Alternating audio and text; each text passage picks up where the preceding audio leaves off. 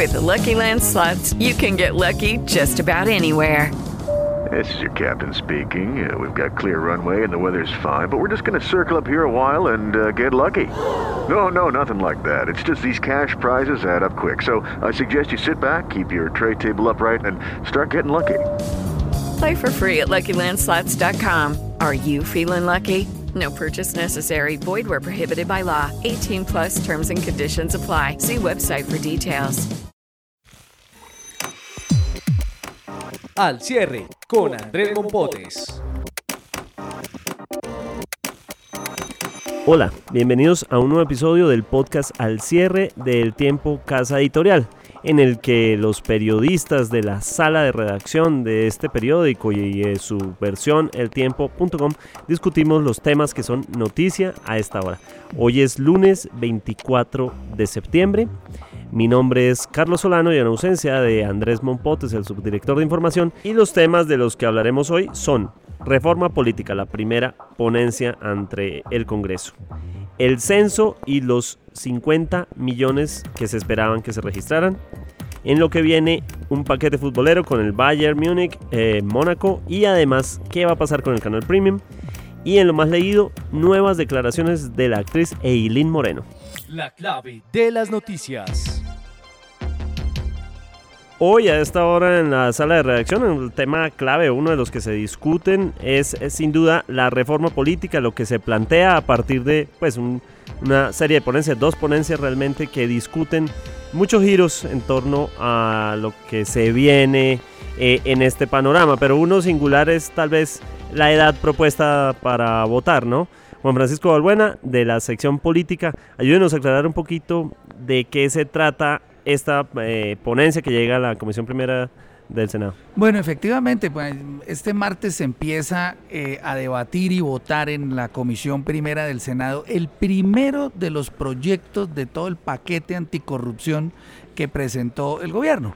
Y precisamente es una reforma política que busca cambiar esas costumbres eh, que han llevado a que las campañas, por ejemplo, entre otras cosas, pues eh, estén eh, con unos costos elevadísimos, casi impagables, que genera que haya pues obviamente financiación irregular eh, y bueno, muchos de los males que se quiere acabar con este paquete anticorrupción, así mismo como otras prácticas políticas. Eh, hay un tema que se ha venido debatiendo desde hace muchísimo tiempo en el Congreso, pero que nunca ha tenido como un eh, desarrollo puntual, y es el de la edad, ya sea para votar o para ser ciudadano. Entonces, en la propuesta que presentó el gobierno, en esta reforma política, se proponía eh, que a partir de las siguientes elecciones eh, la ciudadanía y el voto sobre todo se ejerciera desde los 16 años. En la ponencia, en una de las ponencias, que que contarle a la gente que la ponencia es el texto que se va a discutir ya eh, en, la comisión, hay una, una progresión en ese sentido. Es decir, lo que se propone es que para las elecciones de 2022, es decir, dentro de casi cuatro años, elecciones de Congreso y de presidente, se pueda votar a los 17 años. Y ya en las del 2026, que también serán de Congreso y de presidente, ya la edad sea de 16 años para votar. Bueno, pero esto, ¿qué significa? Es decir, ¿cuál es la razón o qué es lo que le otorga el hecho de que los votantes sean más jóvenes, porque, por ejemplo, a veces los profesores universitarios dicen, los muchachos llegan muy jóvenes a las universidades, a los 20 años. ¿Qué significa que la gente tenga la capacidad de votar a los 16 años cuando todo el país, el resto del país se mueve porque es adulto a los 18 años? ¿Qué significa eso? Pues digamos, digamos que en, en el caso de lo que se está proponiendo es exclusivamente el derecho a votar. El resto de derechos ciudadanos o de ser un ciudadano ya eh, mayor de edad sí queda en, 18 años. En 18 años. Digamos que, que hay, hay varias motivaciones que siempre se han hablado de ese tema. Digamos, la llegada más temprano a la democracia, ¿sí? Los 16 años se considera pues ya una edad donde una persona pues tiene eh, un pensamiento, unas orientaciones políticas, una capacidad de discernimiento y de decisión y pues se considera pues, responsable que pueda ejercer el derecho al voto. Hay un fenómeno que se ha venido presentando en Colombia que yo creo que también tiene mucho que ver y es como, como esa aparición de, de muchos jóvenes que se están metiendo mucho en la democracia. Eh, hubo una votación muy grande por el candidato Sergio Fajardo en la primera vuelta presidencial, que muchos atribuyen a muchas personas jóvenes, universitarios, que tienen una visión diferente de la política, que no están en ninguno de los extremos, sino que quieren unos políticos lo más alejados posibles del tema de la corrupción, del clientelismo, de las viejas prácticas tradicionales. Entonces es también como darle la oportunidad a que pues esos votantes también eh, influyan en la democracia. De acuerdo. Pues serían todos votantes nacidos en el siglo XXI. Ya empezaron algunos a llegar del, del siglo XXI en las anteriores elecciones, recién con su cédula, su cédula nueva en mano. Pero pues esto significaría obviamente un nuevo pensamiento, una nueva generación de pensamiento, ¿no? Inclusive cuando, eh, si no recuerdo mal, cuando el plebiscito por la paz en el 2016 se propuso que a manera pedagógica, ¿sí? Eh, los menores desde 16 años pudieran participar en ese plebiscito por la paz. Digamos, como a manera de un ensayo, ¿no? Como, como de vincularlos un poco a la democracia, a ver eso qué tanto funcionaba. Listo, pues sería ver cómo sería ese fenómeno. ¿Alguno otro punto particular de lo que vamos a ver en esa ponencia? Pues hay un punto que pues básicamente yo creo que va a generar como la controversia más grande es posible en este tema de la reforma política y es el famoso tema de las listas cerradas y especialmente su aplicación. ¿sí? para las elecciones del próximo año, tomando en cuenta que esto es una reforma constitucional que se terminaría de tramitar a mediados del próximo año, cuando ya van a estar encima las inscripciones de candidatos para las elecciones locales del próximo año. Entonces muchos partidos están mirando el tema porque la idea es complementar esto con mecanismos de democratización en los partidos. Entonces, pues hay muchos que dicen que eso ya está muy encima, que no se Claro. alcanza, que entonces dejarlo para el 2022. Yo creo que se va a hacer un tire y afloje eh, bastante interesante porque precisamente las listas abiertas son lo que hacen que los candidatos hagan cada uno su campaña, busque cada uno sus votos y en los casos de, de Senado, por ejemplo, que es una circunscripción nacional, es decir, que se puede votar en todo el país, pues muchas veces los candidatos tienen que gastar enormidades de dinero para poder, ¿no? Como conseguir eh, votos. Entonces yo pienso que ese tema de las listas cerradas va a ser un tire y afloje interesante Intenso. en, en el debate de la reforma política. Y ahí irán saliendo otros temas. Cada uno, uno cada, tras otro. cada quien llegará con su De propia acuerdo. posición. Pues eh, bueno, estamos pendientes de qué sigue. Este es el primero de dos ponencias eh, sobre la reforma política. Juan Francisco Balbuena, muchas gracias. Lo más leído en eltiempo.com. Hoy en lo más leído en el tiempo.com volvemos a un tema que giró mucho en los días anteriores porque eh, es una nueva declaración en torno a este escándalo que es que tiene un matiz bastante difícil porque eh, se involucra con el tema del maltrato a las mujeres y de cómo, pues, por supuesto, aquí desde el diario El Tiempo estamos muy comprometidos a partir de, a través de no es de la iniciativa No es hora de callar. Y es que eh, la actriz Eileen Moreno reapareció finalmente después de, de varios días eh, de esta discusión que se volvió pública eh, con su expareja y pues dio unas declaraciones. Eh, María Fernanda Arbeláez de, tiempo, de la redacción del tiempo.com, cuéntanos un poco de por qué eh, se dio estas nuevas declaraciones, hacia dónde apuntan estas nuevas declaraciones de Eileen Moreno. Bueno, la actriz reaparece después de varias pues, varios días sin, sin de- decir nada acerca de su caso, pero hoy hizo una nueva publicación en su cuenta de Instagram en la que hace un mensaje, una reflexión muy personal sobre su agresión. Recordemos que la agresión ocurrió el 23 de julio pasado y ella dice que primero pues eh, uno tiene que ser consciente de que en algún momento puede ser víctima de una agresión y que ella no lo consideraba en su caso, pero pues que la, la posibilidad está abierta y sobre todo que uno debe ser muy pendiente de esos comportamientos enfermizos que hay en las relaciones y no justificarlos. Y hizo una declaración final muy importante que yo creo que hacía también relevancia a las declaraciones que hizo el actor el pasado lunes en la W Radio, que habló por primera vez de este hecho. Y ella dijo que es definitivamente inaceptable ver cómo los victimarios buscan afanosamente justificar su crimen intentando eh, justificar diciendo que la víctima es provocadora o que es una loca o que se lo merecía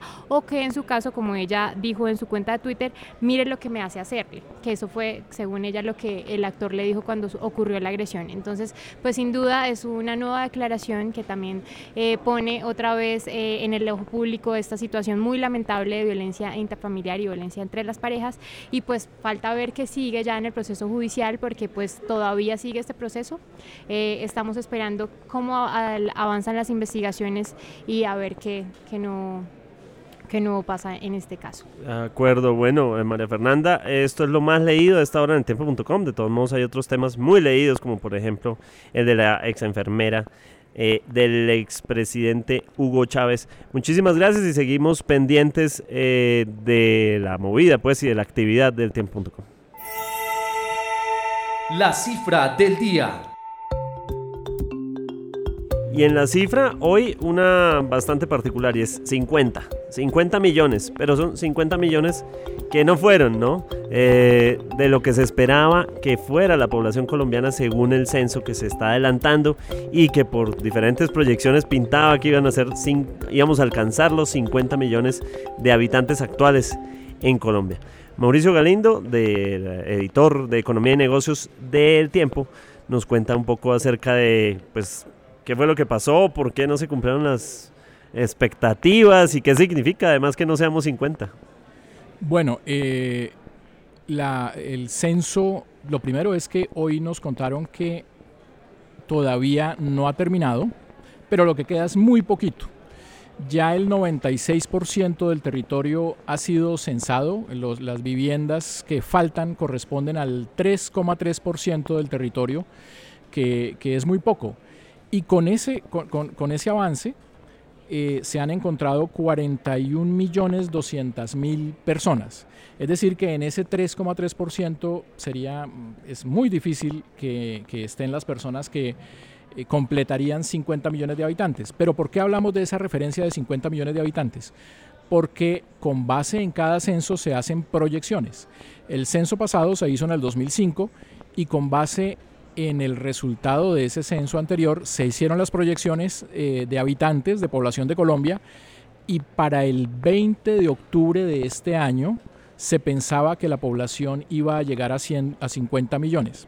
Por eso, entre otras cosas, es importante hacer los censos porque van corrigiendo esas proyecciones que se hacen, van actualizando la realidad y lo que vemos es que eh, no nos estamos multiplicando como nos multiplicábamos en el pasado, aparentemente. Si asumimos que el dato del censo del 2005 era correcto, eh, de ahí en adelante el ritmo al que, al que crece la población frenó más de lo que los mismos técnicos del DANE se imaginaban. Pero ¿cómo explicar esto? Porque uno ve a la gente diciendo cada vez somos más, el Transmilenio se llena más, todo, todo se llena más, pero de repente resulta que no somos tantos como creíamos, ¿no? Eh, somos, eh, somos más, pero no tan rápido como nos imaginábamos.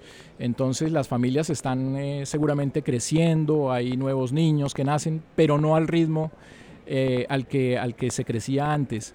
Y otra cosa, eh, las personas que se van quizás, es una de las explicaciones, siguen siendo muchas. Es decir, Colombia tuvo una década eh, con buenos resultados económicos durante el boom de los precios del petróleo, mientras que, por ejemplo, en España, que es un sitio donde viven muchos colombianos, estaban pasando por una crisis con base en ese contraste, en un buen momento de Colombia y la crisis en Europa y especialmente en España, se pensaba que muchos de los que estaban allá se devolvieron.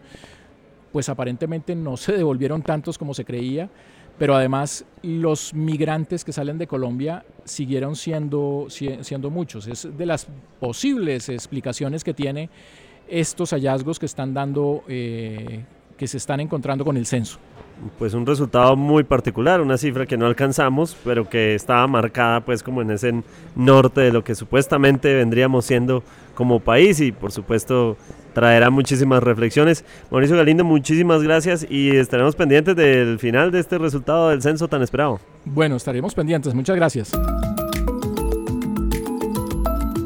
Lo que viene para su información. En lo que viene definitivamente la fecha de este martes 25 de septiembre va a ser fundamental para el fútbol internacional porque juega el Bayern, juega el Mónaco, pero además estamos esperando muchas noticias sobre el fútbol colombiano también, ¿no? Gabriel Meluc, editor de la sección deportes, ¿Qué podemos esperar de esta fecha? ¿Va a jugar James? ¿Qué podemos esperar de, todos estos figuras? Carlos, un saludo para usted, para todos los navegantes de este podcast. Mire, lo primero hay que tratar de definir si James va a jugar o no. Viene de dos partidos siendo titular. El técnico del Bayern de Múnich eh, eh, se deshizo en elogios con él este lunes. Sí, ¿no? Y llegó y dijo, vea, ese es un jugador de talla mundial. Que hace lo ese que. Ese tipo juega de la mitad para adelante, todos los problemas que tiene los resuelve bien en la cancha. Eh, Lava, plancha. Y hace goles y de cabeza ahora y, eh, y asiste y marca y ataca. Más allá de eso, yo resumo todos los piropos de su técnico Kovac en una sola frase, el único verdadero crack de talla mundial que tiene el fútbol colombiano hoy por hoy es James Rodríguez. Y ya se lo podrán ver ustedes a la una y media de la tarde hoy, si llega a ser alineado en el partido por una nueva fecha de la Bundesliga. Antes, desde las 12, podremos ver a otro de nuestros héroes, que es Ramel Falcao García, eh, partido también de la Liga 1 de Francia. Enfrentarán al Agniers. Eh, Falcao está en un equipo que ha perdido poder deportivo eh, y ha cedido su protagonismo ante nada menos y nada más que el PSG de Mbappé, Cavani, Neymar y compañía. Ese partido también lo podemos ver este martes a las 12 del día. Y usted hacía referencia de que va a haber noticias en el fútbol colombiano. Pues sí, resulta que este, este martes la Comisión de Mercadeo y Televisión, que la integran entre otros equipos Millonarios, Unión Magdalena, Cortuluá, Río Negro, se van a reunir y van a sentar su posición definitiva frente a dos temas. El primero y que más le importa a nuestros eh, navegantes es que va a pasar con el famoso canal premium de televisión, que es el canal premium de televisión, una señal alterna por em, sistema cerrado pago al que tendrán que suscribirse los hinchas para poder ver los cinco partidos de los cinco equipos más grandes o los cinco partidos de la fecha en directo por una señal alterna, como ocurre en casi todos los lugares del mundo. Se ha dicho que eso puede costar alrededor de unos 35 mil pesos mensuales, dependiendo eh, de los operadores, que tendrían más o menos todos la misma tarifa. ¿Qué se está suponiendo? Que la única oferta que hay sobre la mesa efectiva hoy real, que es la del actual operador, que es el Win Sports, no va a ser aceptada como ellos la han presentado. Y los equipos de fútbol están esperando que les den más dinero en plazos más cortos, em, con mayor participación de lo que es este negocio. Em, y el jueves llamarán esta recomendación de esta Comisión de Mercado y Televisión a la Asamblea y la Asamblea ya decidirá qué van a hacer con ese canal, si se lo van a Win o si abren una licitación o qué va a pasar con eso. Y el otro tema es uno más local, dentro de ellos mismos cuál va a ser el salario que se va a ganar el nuevo presidente de la mayor, el doctor Jorge Enrique Vélez. La discusión está para que usted se muera de la risa en esto. Si se gana 66 millones de pesos mensuales, ¿integral o no integral? Esa va a ser la discusión. De acuerdo, Gabriel. Pues eh, vamos a ver en qué orden resuelven esos, dos temas, ¿no? Eh, si no aceptan eh, lo de Win, la propuesta de Win, ¿esto cuánto tiempo podría tomar? Pues mire, le digo de esta manera. Eh, estaba pensado para arrancar, para que arrancara el canal Premium en enero de este año, pues febrero, el campeonato en este, en el campeonato pasado. Ya han pasado 10 meses. Y eso se puede entender como un bus que ya se fue y no vendió las sillas. Entonces dejaron de ganar esa plata. Ellos siguen pensando que pueden tener más dinero. Lo que es real es que aunque se especuló con que iba a haber otras ofertas de Caracol y de Fox tal vez, esas, mesas esas ofertas nunca llegaron por escrito de manera formal al escritorio de la mayor El doctor Jorge Enrique Vélez así lo informó, así lo ha dicho públicamente. Si no llegara a eso, pues se seguirá dilatando el proceso. Eh, los hinchas seguirán viendo por el momento esto. Y hay que tener en cuenta una cosa. Win, que es un canal de dos socios, que es ATT, el viejo DirecTV, y em, RCN Televisión, tiene un contrato y un papelito firmado hasta el 2026. Varios de los clubes dicen que ellos pueden tumbar eso. Pero del otro lado dicen que eso no es tan fácil. Entonces hay que ver cómo se desarrollaría eso en futuro. Si la oferta de Win no le satisface, si Win decide no dar un peso más, y pues podría presentarse un litigio de orden legal que podría dilatar aún más la famosa puesta en marcha de este canal premium. Mejor dicho, lo que se ve más claro mañana es James Rodríguez. lo que se ve más claro mañana es James y, más bien Falcao. Yo creo que Falcao sí va a ser titular fijo. Estamos esperando eh, a que sea anunciado James como titular eso solamente se sabrá una hora antes del partido. El partido es a la una y media, sobre las doce y media en el tiempo.com, eh, www.eltiempo.com. Podrá ver si James va a ser titular o no de ese partido de la Bundesliga. Excelente, Gabriel. Muchas gracias. Es así como llegamos al final de otro episodio de Al Cierre, que ya puede usted encontrar en diferentes plataformas digitales como Spotify, Deezer y otros de nuestros servicios a través, por supuesto, también de eltiempo.com. Los esperamos de lunes a viernes con una nueva emisión cada tarde. Muchas gracias. Este es un podcast de la Casa Editorial El Tiempo.